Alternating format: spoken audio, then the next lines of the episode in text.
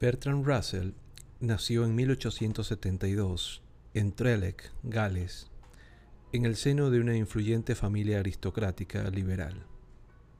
Sus padres fueron el vizconde Amberley y Catherine, hija del segundo barón Stanley de Adderley. A los tres años quedó huérfano y fue educado por gobernantas y tutores. En 1890 ingresó en el Trinity College de la Universidad de Cambridge, donde enseguida destacó por su brillante inteligencia.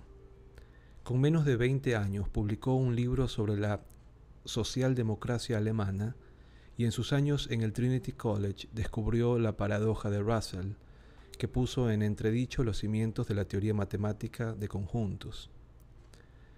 En 1903 publicó su primer libro importante sobre lógica matemática, Principia Matemática, y en 1905 escribió el ensayo On Denoting sobre la denotación, el primero de los tres volúmenes de Principia Matemática, redactado en colaboración con Alfred North Whitehead, se publicó en 1910. La obra hizo famoso a Russell en los campos de la lógica y la matemática. Russell destacó por sus protestas pacíficas y antinucleares que le llevaron durante un tiempo a la cárcel y a la expulsión del Trinity College y del City College de Nueva York. En 1950 recibió el Premio Nobel de Literatura.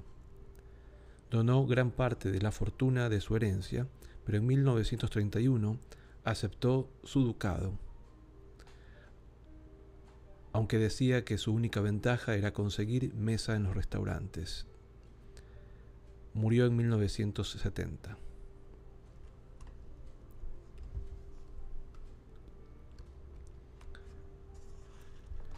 Bertrand Russell fue uno de los filósofos y matemáticos más elogiados de la Edad Moderna. Escribió los monumentales Principia Matemática junto con Alfred North Whitehead, como hemos dicho, muchos artículos eruditos e importantes sobre lógica y éxitos de ventas como Historia de la Filosofía Occidental. En Cambridge fue mentor de Wittgenstein y fue un intelectual público que apoyó con determinación causas como el comunismo, antes de conocer a Lenin y Trotsky, por supuesto, y el desarme nuclear. Obtuvo el título de conde pasados los 60, se casó cuatro veces y fue ateo confeso. Vivió hasta los 98 años, con mucho tiempo, pues para verificar la validez de sus ideas filosóficas y políticas y aplicarlas a su propia vida. Esta es la importancia de la conquista de la felicidad. En los últimos años ha habido una avalancha de obras sobre la felicidad, muchas de ellas basadas en estudios empíricos. Russell no dispuso de ninguno de estos datos, pero su filosofía lleva el sello de la verdad. Vivió una vida extremadamente plena, productiva y en su mayor parte feliz, un hecho que tal vez sea la mejor propaganda del libro. ¿Cómo crecer más feliz? Al principio de la conquista de la felicidad, Russell admite que no fue un niño feliz. El himno religioso que más le gustaba era Cansado en la tierra y cargado con mis pecados. En la adolescencia, escribe, odiaba la vida y estaba siempre al borde del suicidio, del que sin embargo me apartaba el deseo de saber más matemáticas. Pero año tras año fue alcanzando mayor felicidad tanto por llevar a cabo más actividades de las que disfrutaba, como por eliminar deseos que eran inalcanzables. No obstante, la principal causa de su felicidad, asegura, fue la cada vez menor preocupación por mí mismo. Citamos en sus palabras, El interés por uno mismo no lleva a ninguna actividad de tipo progresista puede conducir a escribir un diario, a psicoanalizarse o quizá hacerse monje. Pero el monje no será feliz hasta que la rutina del monasterio le haya hecho olvidarse de su propia alma. Fin de la cita. La introspección que se basa en la idea de que somos independientes de los demás dificulta la felicidad. Esta la conseguimos identificándonos con causas, pasiones e intereses y dando más importancia al bienestar de los demás que al nuestro.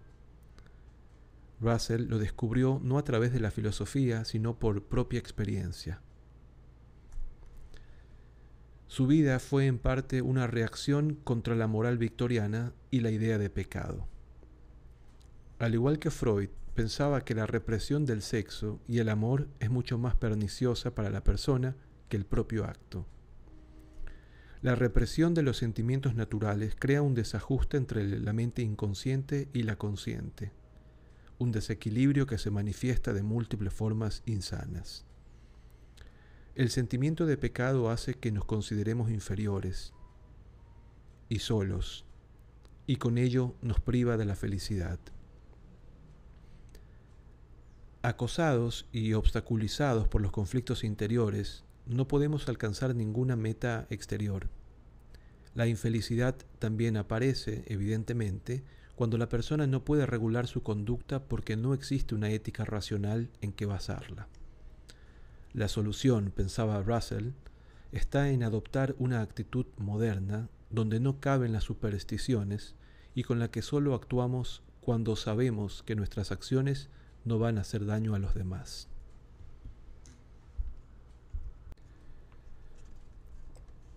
El error de la infelicidad. La infelicidad es una condición que no se basa solo en aquello que nos ocurre. Es, al contrario, el resultado de errores de pensamiento y de actitud. Dice Russell, y citamos, Las ideas erróneas del mundo, la ética equivocada, los hábitos errados, llevan a la destrucción de ese gusto y ese apetito de cosas naturales de las que en última instancia depende la felicidad, sea la de los hombres o la de los animales. Fin de la cita. Las causas psicológicas de la infelicidad son muchas y diversas, pero una razón común parece ser la privación de alguna satisfacción natural durante la infancia y juventud. Dado que esa satisfacción se valora por encima de todo, el énfasis se dirige a conseguirla y se dejan de lado otras actividades. Algunas personas piensan que el estado del mundo no les da la razón para ser felices. Sin embargo, señala Russell, la verdad es que son infelices por alguna razón de la que no son conscientes, y esta infelicidad las lleva a obcecarse en las características menos agradables del mundo en que viven. La vida equilibrada. La mayoría de las personas no libran una batalla por la vida, es más una batalla por el éxito. El hombre de negocios lo llamará batalla por la vida para dar dignidad a algo esencialmente trivial. Dice Russell, lo que las personas temen cuando se entregan a la batalla no es que no puedan desayunar al día siguiente, sino que no puedan eclipsar a sus vecinos. El sentido de la perspectiva y una vida equilibrada son decisivos para alcanzar la felicidad. La sola ansia de dinero no solo no trae la felicidad, sino que se traduce en aburrimiento.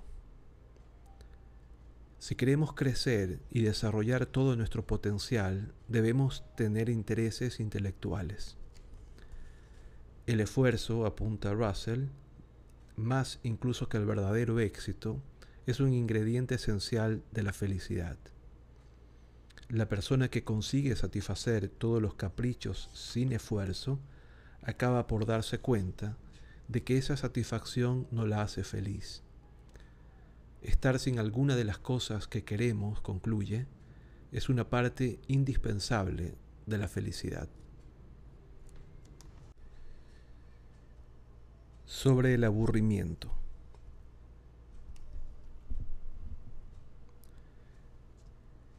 El deseo de apasionamiento y aventura es innato en los seres humanos, señala, en particular en el varón. Es un deseo que en la fase de caza de la civilización se satisfacía de forma natural, pero con la agricultura llegó también el aburrimiento. La edad de las máquinas ha reducido en cierto grado esa lasitud, pero no el miedo a aburrirse. El tedio, por consiguiente, es un problema vital para el moralista y la causa de la mitad, al menos de los pecados, es el miedo a aburrirse. La contundente tesis de Russell es que la mayoría de las guerras, progromos y persecuciones son consecuencia del deseo de huir del tedio. Por lo tanto, para una vida feliz es necesaria cierta capacidad de soportar el aburrimiento. Entre los placeres de la infancia, dice Russell, debe haber actividades que requieren esfuerzo e inventiva, por lo que hay que reducir pasatiempos como el de ir al teatro o al cine. Conviene cultivar en el niño una monotonía útil, en lugar de exponerle continuamente a nuevos estímulos. En los adultos, placeres como el juego que apartan de la naturaleza no producen una alegría duradera, mientras que aquellos que ponen a la persona en contacto con la tierra proporcionan una profunda satisfacción. Las poblaciones urbanas generan hastío simplemente porque están alejadas de la naturaleza. Otras reflexiones. Nos cuesta aceptar que los demás no compartan la alta consideración en que nos tenemos, sostiene Russell. Sabemos que los demás tienen defectos, pero esperamos que piensen que nosotros no tenemos ninguno. Sobreestimar nuestros méritos, el amor al poder y la vanidad conducen a la infelicidad. El sentimiento de amor es lo que nos da felicidad, más que el objeto de ese sentimiento. El amor es en sí mismo una fuente de deleite y más aún mejora los mejores de los placeres, como la música, la salida del sol en las montañas y el mar en la noche de luna llena. Nuestra felicidad deriva principalmente de nuestros más allegados, muy pocas personas pueden ser felices si en general su modo de vida y su actitud ante el mundo no cuentan con la aprobación de las personas con las que tienen relaciones sociales, y más en particular de aquellas con las que viven. El fracaso sorprende desagradablemente al engreído, en cambio al modesto le sorprende agradablemente el éxito. Por lo tanto, lo mejor es tener bajas expectativas. El desencanto es una enfermedad y aun cuando esté causado por circunstancias particulares, lo sensato es superarlo lo antes posible. Cuantas más cosas despierten el interés de la persona, más probabilidades tiene de ser feliz. Quienes renuncian a la paternidad se privan de una inmensa felicidad, y lo más probable es que se sientan insatisfechos sin saber por qué. Nuestra descendencia nos da continuidad y unidad, las cuales nos hacen sentir parte de la corriente de vida que fluye desde la fuente original y sigue hasta un futuro desconocido. Otro de los elementos esenciales para la felicidad, la constancia en el propósito, nace del trabajo. Sin el respeto por uno mismo, pocas son las posibilidades de una auténtica felicidad y al hombre que se avergüenza de su trabajo le es muy difícil respetarse. Todos los aspectos de la vida de la persona, sean el trabajo, el matrimonio o la educación de los hijos, exigen un esfuerzo decidido, y es el propio esfuerzo el que da la felicidad.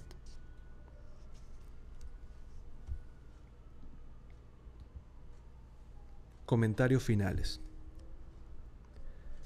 La receta que Russell da para la felicidad contiene una serie de ingredientes y uno importante es lo que él llama el justo medio entre el esfuerzo y la resignación.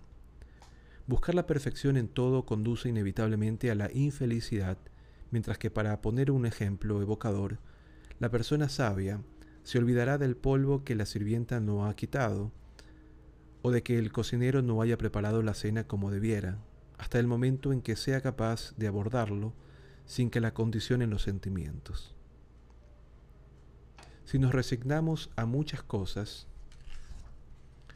no podemos concentrar nuestra mente en lo que en verdad importa y en aquello que realmente pueda marcar una diferencia. De hecho, la persona que sabe afrontar las muy diversas causas de la infelicidad será la que seguirá siendo feliz. La conclusión de Russell, bastante obvia por lo demás, es que la felicidad depende en parte de circunstancias externas y en parte de uno mismo. Deriva de la alimentación, de la casa, del amor, del trabajo, de la familia y de otras muchas cosas. Estamos rodeados de fuentes de felicidad, por lo que señala, solo la persona psicológicamente desequilibrada no conseguirá ser feliz. Profundizando un poco más, observa que la infelicidad es consecuencia de la falta de integración de la mente consciente y la inconsciente o del yo y la sociedad. El hombre feliz es el que no padece de ninguna de estas carencias de unidad, aquel cuya personalidad no está dividida contra sí misma ni enfrentada al mundo. La felicidad, sobre todo, se puede alcanzar dirigiendo nuestros intereses hacia el exterior, centrándonos menos en nosotros mismos y evitando la envidia, la autoconmiseración, el miedo, la autoadmiración y el sentimiento de pecado. Observar conscientemente estas pasiones Analizar por qué existen y a continuación afrontarlas ayudará a superarlas. Aunque desde el punto de vista de la filosofía académica, la conquista de la felicidad no es una de sus obras más importantes, sí es un puente entre el Russell filósofo y el Russell persona, y en ello reside la fascinación que despierta. Russell aprobaba el monismo neutro, la idea metafísica de que todo lo que hay en el universo está hecho de la misma cosa, sea materia o conciencia. De modo que somos menos independientes de los demás de lo que pensamos. Y la idea de que somos entes de verdad independientes es un error que provoca infelicidad, porque todos los pensamientos inquietantes nacen del sentimiento de separación no deseada y de la obsesión por el yo como algo real. Cuando esta ilusión de separación se ve como lo que es, resulta difícil no ser feliz.